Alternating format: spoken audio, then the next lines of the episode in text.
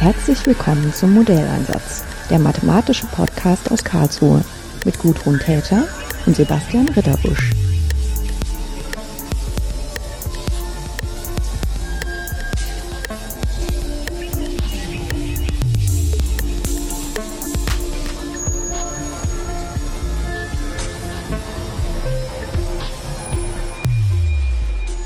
Schönen guten Tag, Martin Frank. Wir haben uns hier in meinem äh, Büro getroffen, vorerst verabredet und dann getroffen, um äh, über kinetische Theorie zu sprechen. Ähm, vielleicht ähm, fangen wir das Gespräch damit an, dass Sie sagen, was Ihre Sicht auf kinetische Theorie, was ist das und wozu ist das gut? Ja, ähm, also kinetische Theorie, ähm, vielleicht fange ich mit, mit dem Namen an, der ist Physik inspiriert und zwar ist es eine kinetische Theorie der Wärme. Man hatte in der Physik irgendwann mal die Idee, dass Wärme eine inhärente Eigenschaft ist. Calor, lateinisch, Wärme, mhm. die in der Materie ist. Daher kommt auch Kalorien. Sozusagen der Energiegehalt von Nahrung dann, ne? Genau, ja. Das, man hatte gedacht, dass das inhärent ist. Ähm, und dann kam irgendwann raus, dass Temperatur, die wir empfinden, ähm, eigentlich kleine Teilchen sind, also Gasteilchen, die um uns herum sind, die hin und her wackeln auf unsere Haut prallen und das ist Temperatur eigentlich. Das heißt daher kinetisch. Das heißt, es ist tatsächlich etwas, was mechanisch auf mich einwirkt. Daher der Name ist eigentlich eine kinetische Theorie der Wärme. Und ähm, mathematisch ist das dann eben eine Theorie der Vielteilchensysteme, beschrieben durch gewisse Gleichungen. Mhm. Ja, das heißt, man hat ähm, Prinzip so eine mikroskopische Be Be Beschreibung und dann kommt eine makroskopische Beschreibung raus, die eben Temperatur letzten Endes, eine makroskopische Messgröße erklärt durch mikroskopisches Rumwackeln kleiner Teilchen. Hm. Ich musste jetzt gerade schmunzeln, als Sie gesagt haben, viele Teilchen, weil das sind ja schon absurd viele Teilchen. Um nicht, also das war jetzt schon die Steigerung von sehr, sehr, sehr viele. Ja, als Mathematiker wird es dann idealisiert zu unendlich vielen. Also das ist das, was mathematisch dahinter steckt. Grenzwertprozesse. Idealisierung von sehr vielen Teilchen, also sowas wie 10 hoch 23 Teilchen in einem, weiß ich nicht, Liter Luft hier oder Kubikmeter ähm, auf unendlich viele. Hm. Ja, dann ist ja auch immer so ein bisschen die Frage in der Modellbildung, was dann ähm, die Modellebene ist oder die Modellskala ist, die besser zugänglich ist. Ne? Gefühlt ist es so, dass man mit Temperatur besser was anfangen kann, weil das was ist, was unserer Erfahrungswelt entspricht. Aber wenn man dann dahinter kommen will, was das eigentlich ähm, im Prozess ist, da merkt man, dass man das eigentlich nicht so richtig weiß, dass diese Idee, das über die sich ähm, bewegenden Teilchen zu erklären, eigentlich die bessere ist. Ne? Richtig, ja. Und das ist, äh, es ist wieder eine reduktionistische Beschreibung. Letzten Endes viele kleine Teilchen, die die Newtonschen Bewegungsgleichungen erfüllen mhm. und daraus dann ein makroskopisches Verhalten aus unserer Welt zu erklären. Ist übrigens in dieser Theorie, ähm, es ist angewandte Mathematik, Modellierung, ist aber eins der Probleme von Hilbert.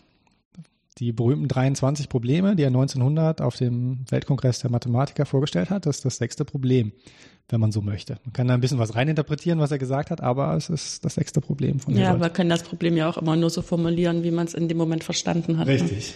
Genau. Und manchmal ist ja nicht, dass das Problem gleich gelöst wird, sondern dass man immer besser versteht, was das Problem ist. Genau, ja. Ja. Ähm, das ist ja auch, ähm, also ich hatte jetzt gesagt, das hat mehrere Skalen, aber es hat ja auch in den unterschiedlichen Skalen mehrere Phasen, was man damit machen kann. Als wir jetzt gesprochen haben, äh, ging es vor allen Dingen drum, äh, den Zusammenhang zwischen den zwei Skalen herzustellen, also so eine Art asymptotische Theorie zu machen oder Grenzwerttheorie, um die Modelle sinnvoll miteinander zu verbinden. Aber auch auf den verschiedenen Skalen kann man ja auch hergehen und sagen, also vielleicht ist es erstmal interessant, die Gleichung vernünftig aufzuschreiben. Oder vielleicht ist es interessant, ähm, Numerik dafür zu machen auf der Basis der Gleichung oder auf einer ganz anderen Basis. Ne? Oder ist es vielleicht sinnvoll, ähm, sich Gleichungen anzugucken und zu überlegen, was haben die überhaupt für Lösungen? Was sind denn jetzt so Ihre Lieblingsprojekte dabei? Ähm, zwei eigentlich. Also zum einen tatsächlich die Modellierung. Welche, wie kann ich die Gleichung herleiten? Ähm, was muss ich denn hinschreiben? Im Übrigen auch nicht nur für ähm, jetzt Gase oder sowas ähnliches, sondern kinetische Theorie als Theorie vieler Teilchen kann ganz andere Sachen sein. Also zum Beispiel beschäftigen wir uns auch mit Finanzmärkten. Da sind die Teilchen ähm, Agenten, die handeln, Marktteilnehmer. Und auch da guckt man sich an, was dann rauskommt. Die agieren alle untereinander und man guckt sich an, was mit dem Aktienmarkt passiert. Ja? Der Aktienmarkt oder der ähm, Aktienpreis ist die Temperatur und da, dahinter steckt das ganz kleine Handeln vieler, vieler Agenten.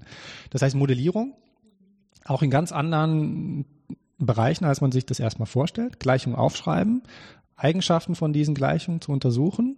Also jetzt gehen wir auf den Finanzmarkt. Man will zum Beispiel wissen, ähm, warum es so viele reiche Leute gibt. Ja, das wäre sozusagen eine mathematische Anal Analysis dieser Gleichung, würde halt ein Wohlstandsverhalten zum Beispiel ergeben. Ähm, das zum einen, also diese Modellierungsfragen. Und dann natürlich numerische Methoden dafür. Das heißt, wir wollen diese Gleichungen letztendlich auch lösen, simulieren können, insbesondere wenn wir eben keine Analysis mehr dafür treiben können, wenn man die nicht eben auf dem Papier lösen kann, unter Umständen auch äh, keine Eigenschaften nachweisen kann, dann guckt man sich das halt mal an. Ja, ich meine, das Gleichung aufstellen, da geht, geht ja vor allen Dingen ein, äh, welche Wechselwirkungen entweder zwischen den Teilchen oder zwischen den Agenten ähm, tatsächlich ja als relevant angesehen und deswegen in dem Modell niedergelegt wird. Ne? Richtig. Und ja, das ist dann auch so in fast allen Modellen, wo irgendwas mit Wahrscheinlichkeit vorkommt, immer so ein bisschen schwierig, weil wir dann immer davon, lieber davon ausgehen, dass sich das alles nicht beeinflusst oder mm, nicht wirksam beeinflusst. Und das ist aber auch so ein bisschen zu vereinfachend halt. Ist auch eine der großen theoretischen Fragen, wenn man jetzt in die nichtlineare Gastheorie geht, mm, ist tatsächlich die Frage der, der Korreliertheit zwischen diesen Teilchen. In dieser Theorie wird angenommen, dass äh, die Teilchen unkorreliert sind als äh, in der Sprache der Wahrscheinlichkeit. Ähm, bewiesen ist das aber noch nicht oder nur für extrem kurze Zeiten. Ja, also es gibt da auch große theoretische Fragestellungen. Ja, und das ist aber auch eigentlich ganz gut für uns, weil da geht uns die Arbeit so schnell nicht aus. Ne? Richtig. Kann dann immer wieder mal ein anderes Modell hernehmen und gucken, ob das was bringt und wie man das begründen kann. Genau. Und ähm, also ähm, um, um jetzt die Frage endgültig zu beantworten, was mich daran fasziniert, was auch noch passiert, ist, dass tatsächlich ähm, die Numerik und die Analysis sich beeinflussen. Das heißt, man hat solchen Grenzverhalten, wie Sie gesagt haben, ähm, kleine Parameter oder irgendwas, was gegen unendlich geht. Und das ist auch ein Problem in der Numerik. Das heißt, man hat Beschreibungen auf verschiedenen Skalen, numerische Methoden auf verschiedenen Skalen. Und man will auch, dass diese numerischen Methoden unter diesen kleinen Parametern oder Parametern, die gegen unendlich gehen, sich genauso verhalten, wie das auf dem Papier ist. Ähm, und das ist auch Arbeit. Das passiert auch nicht von selbst. Ja, ja, weil man dann einfach nicht ähm, sowas vom Regal nehmen kann, was irgendwie ähm, halt Numerik für, ja, weiß ich, wo man Ableitung oder sowas ersetzt durch was standardisiertes, sondern es müssen dann Verfahren sein, die ange angepasst sind auf das, was wirklich in der Gleichung an Hauptdingen passiert. Genau, das sind singulär gestörte Probleme, ja, wenn irgendwas gegen unendlich oder gegen Null geht. Ähm, und dann äh, muss man auch in der Numerik immer aufpassen. Ja, und da spezielle Verfahren designen. Hm. Ja, was unter anderem was damit zu tun hat, dass die Numerik nicht gut mit kleinen Zahlen umgehen kann. Genau, ja. Und das schon beim Addieren, was wir als trivial ansehen. Richtig, ja, die schlimmste Operation. Das Numerik 1 ist eigentlich die Addition oder die Subtraktion, wenn man so möchte. Ja. Ähm, welche numerischen Verfahren ähm, sind denn das dann, die so in Ihrem Alltag vorkommen? Ähm, das sind Haupt, also diese Gleichungen sind ähm, Integrodifferentialgleichungen. Das heißt, ähm, die Unbekannte kommt mit ihren Ableitungen vor in dieser Gleichung, mit Parzellenableitungen, aber auch als Integrant. Mhm. Also es wird drüber summiert ähm, in ja, infinitesimal genau. kleinen genau. Schritten. Das heißt, und, und der, der Teil der Parzellendifferentialgleichung ist eine hyperbolische partielle Differentialgleichung. Mhm, das heißt, es kommen Methoden aus diesem Feld vor. Ähm, dann dadurch, dass man Integralterm hat, halt eben aus der Integrationstheorie. Und dann ähm, sind diese Gleichungen typischerweise auch hochdimensional. Das heißt, ja, typisch ist, dass auf dem Phasenraum formuliert ist, drei, drei Ort, drei Geschwindigkeit, also sechsdimensional. Das heißt, man kommt sehr schnell in sehr große lineare und nichtlineare Gleichungssysteme und muss sich dann auch mit iterativen Lösungsverfahren beschäftigen. Das heißt, so ein relativ breites Feld von Techniken, die man da anwenden muss.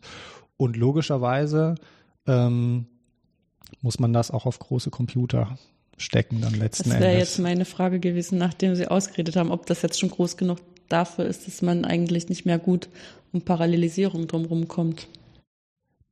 das muss man praktisch parallelisieren, wenn man etwas Großskaliges rechnen möchte. Ähm, es gibt relativ einfache Beispiele. Man muss auch mathematisch nachdenken. Ja, man, ähm, wenn man jetzt eine sechsdimensionale Gleichung nimmt, nehme ich mal an, ich nehme, ich diskretisiere das einfach irgendwie. 100 Unbekannte pro Dimension, dann habe ich 100 hoch 6, 10 hoch 12 und dann kann man schon mal ausrechnen, dass das gar nicht in den Speicher passt von ja. einem handelsüblichen Computer. Ja, schon schon daher ist ist man äh, auf, auf High Performance Computing mhm.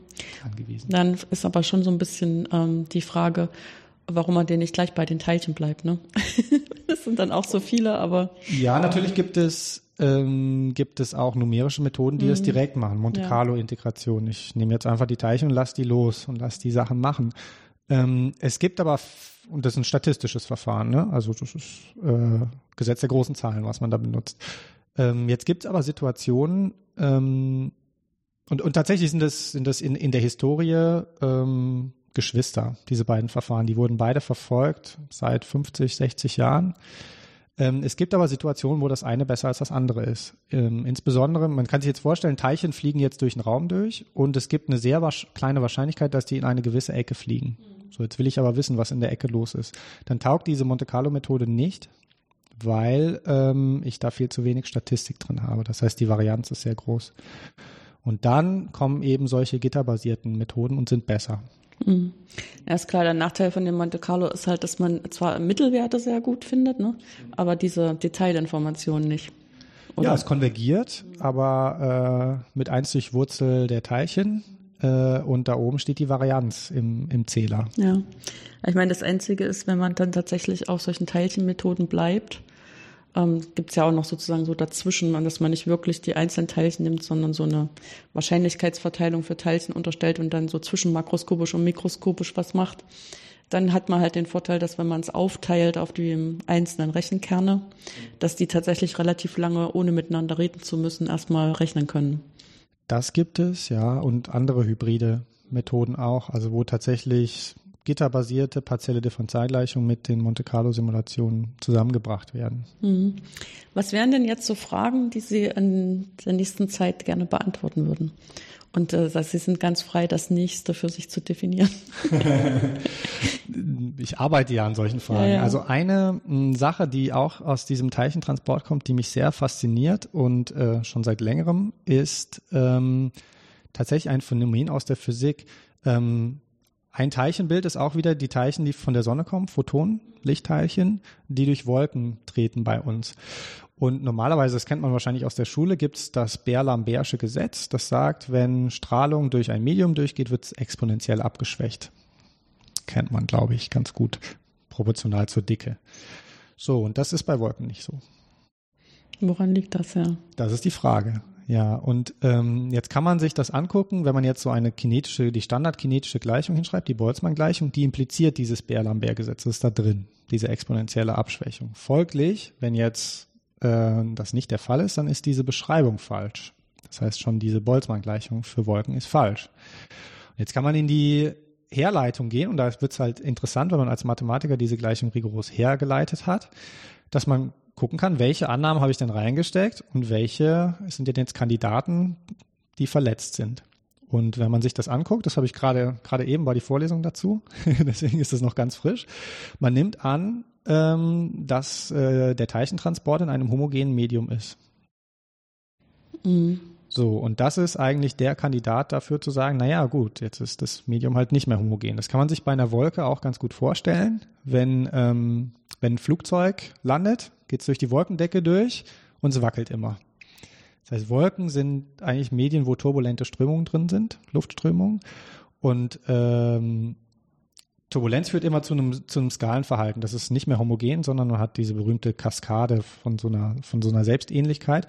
Und also ist es irgendwie naheliegend zu sagen, dass Wolken kein homogenes Medium sind. Also die Streuzentren in Wolken, Wassertröpfchen, sind nicht homogen verteilt. Hm, das klingt da steht das im Moment so. Und ähm, genau, jetzt ist die Frage, wie denn genau, wie leite ich jetzt Gleichungen dafür her, wie kann ich das beschreiben?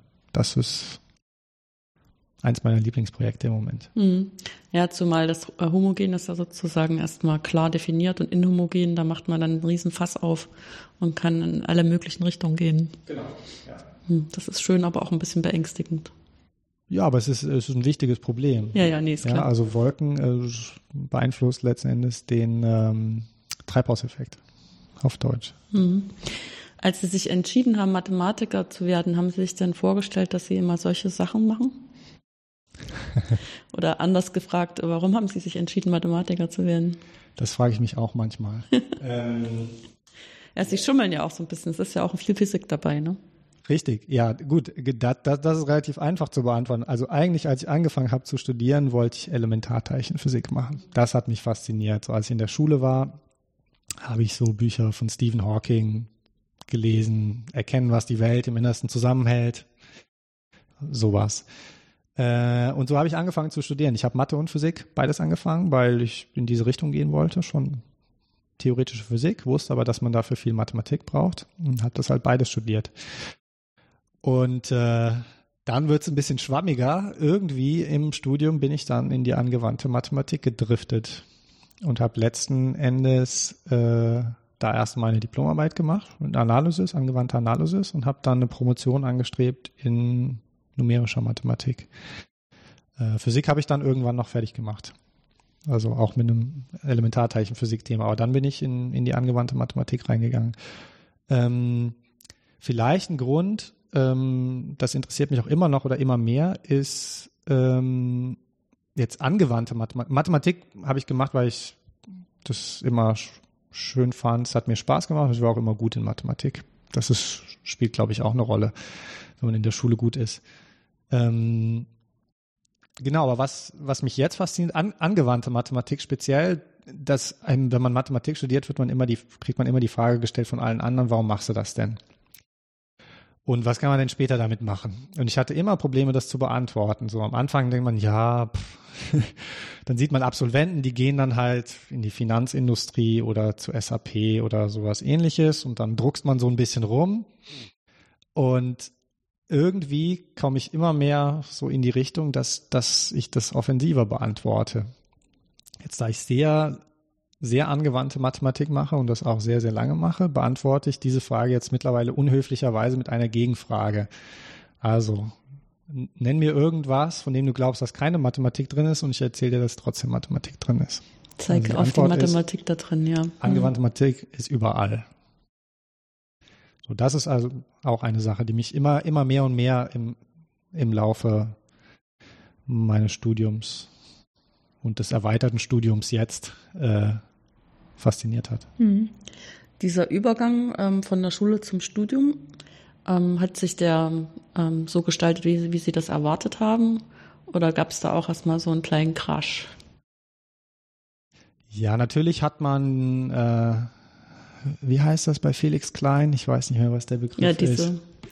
Unstetigkeit die Diskontinuität. Sozusagen. Genau. Also, die ist ähm, definitiv da gewesen. Wobei das bei mir ein bisschen speziell war. Ich hatte, ich habe im Sommersemester angefangen zu studieren und es lief damals parallel Analysis 1 und Analysis 2. So, das musste man nicht machen, aber der, der Analysis 1 Professor war relativ klassisch. Das heißt, das, was er gemacht hat, war relativ nah noch an der Schule, würde ich sagen. Das war auch rechenlastig. Und der Analysis 2 Professor, der war so Burbaki. Also axiomatisch, Satzbeweis, Satzbeweis. Ähm, und ich habe das mir beides parallel angeguckt. So, und die, also die Scheine, die ich wirklich machen musste, waren bei dem klassischen, das war nicht so schlimm. Und das andere, das hatte halt irgendwie mehr Zeit bis das bei mir angekommen ist. Aber tatsächlich hat man, ähm, hat man die, die, dieses Beweisen, dieses strikte Argumentieren, dass das ist etwas, was in der Schule nicht da ist.